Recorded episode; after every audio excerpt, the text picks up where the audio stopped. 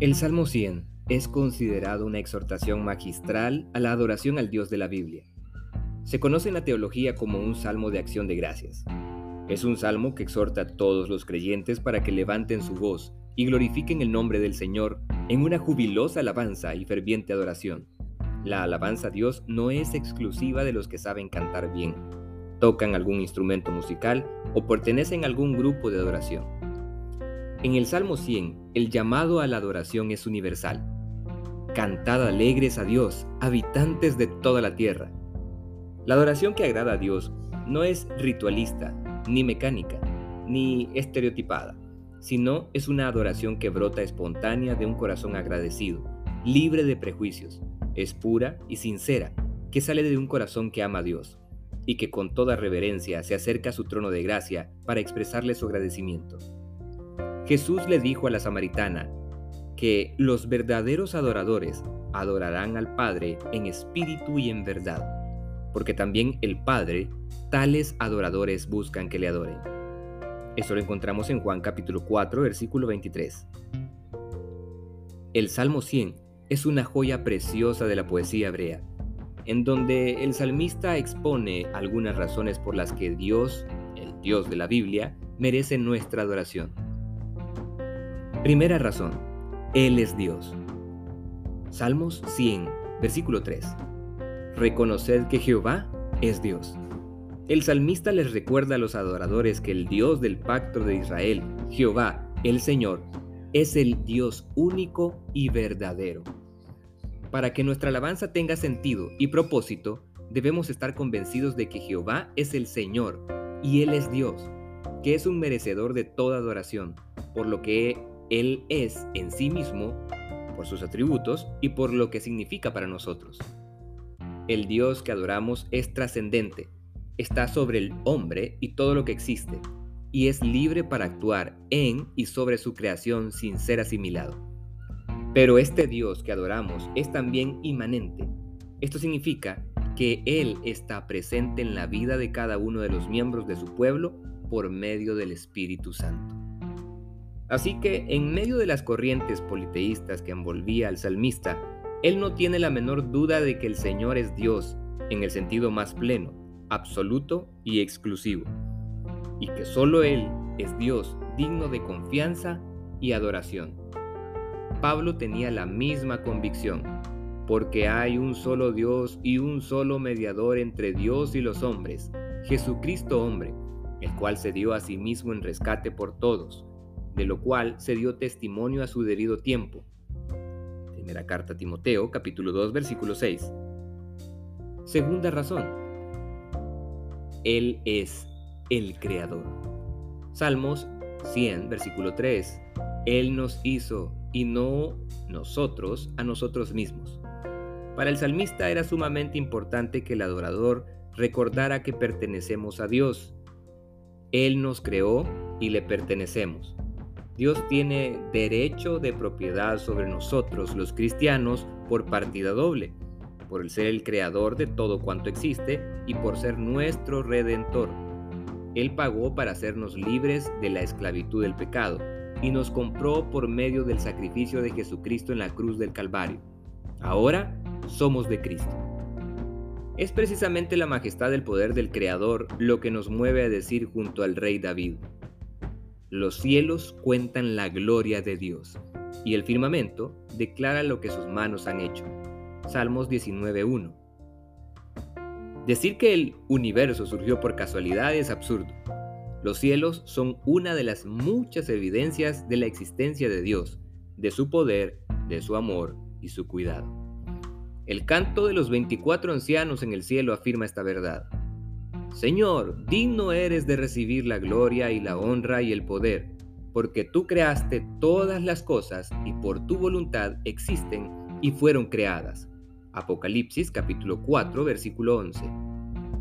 Observemos cómo la adoración celestial que vio Juan en el Apocalipsis brota del reconocimiento de que Dios es completamente digno de alabanza por su gloria, honra y poder incomparables y su obra como creador y sustentador de todas las cosas.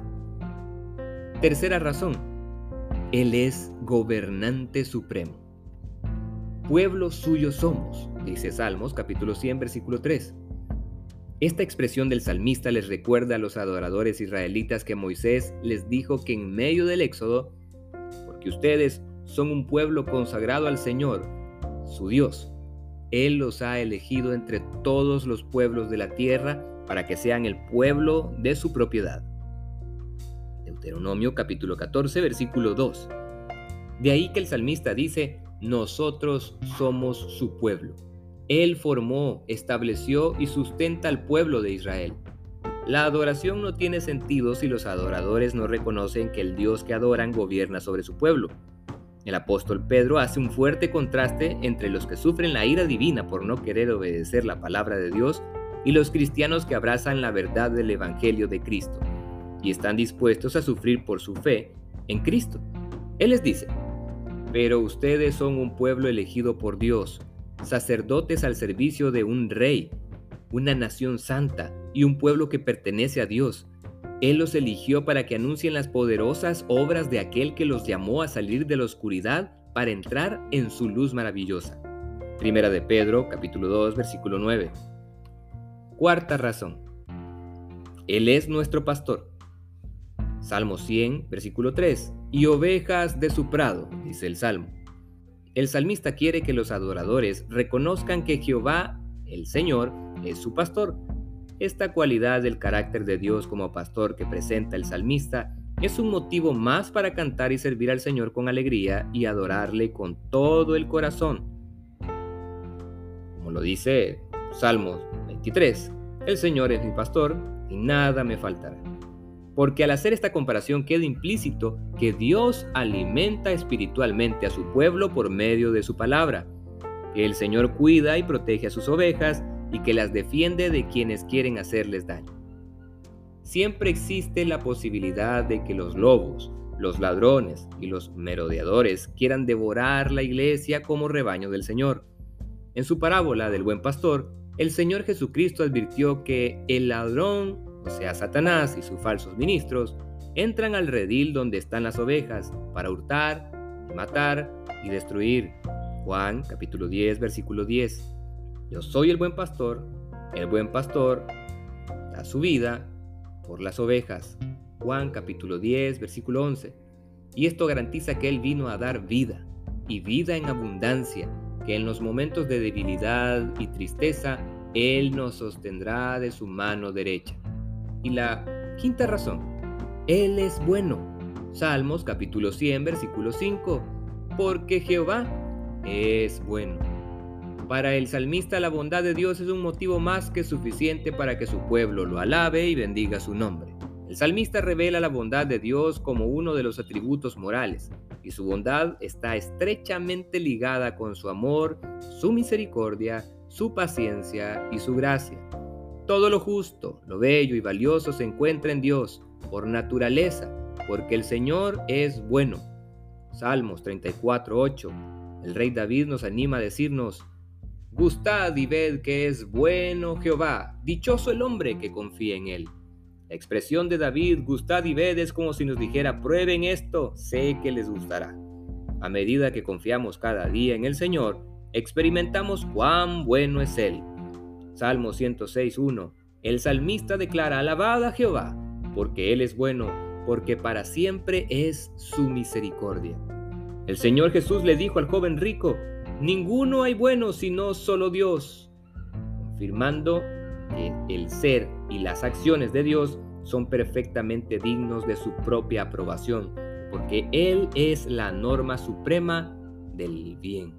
Si al revisar nuestra agenda personal observamos que no tenemos una lista de cosas por las que adorar y darle gracias a Dios, hoy le he recordado algunas razones por las cuales el cristiano debe adorar y vivir agradecido del Dios en quien ha puesto su fe, el Dios de la Biblia.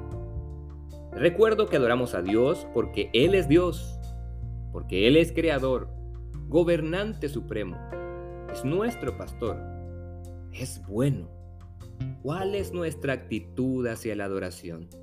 El Salmo 100 nos dice que recordemos las bondades de Dios y su fidelidad. Y luego lo adoremos con acción de gracias y alabanza. ¿Se animaría a pedirle a Dios que haga de usted un verdadero y genuino adorador? Gracias por escuchar este podcast. Espero que sea de mucha bendición para su vida. Si desea escribirme puede hacerlo al número WhatsApp más 505 8898 7088 o al correo pastor arroba cbctorrefuerte.org. Dios le bendiga.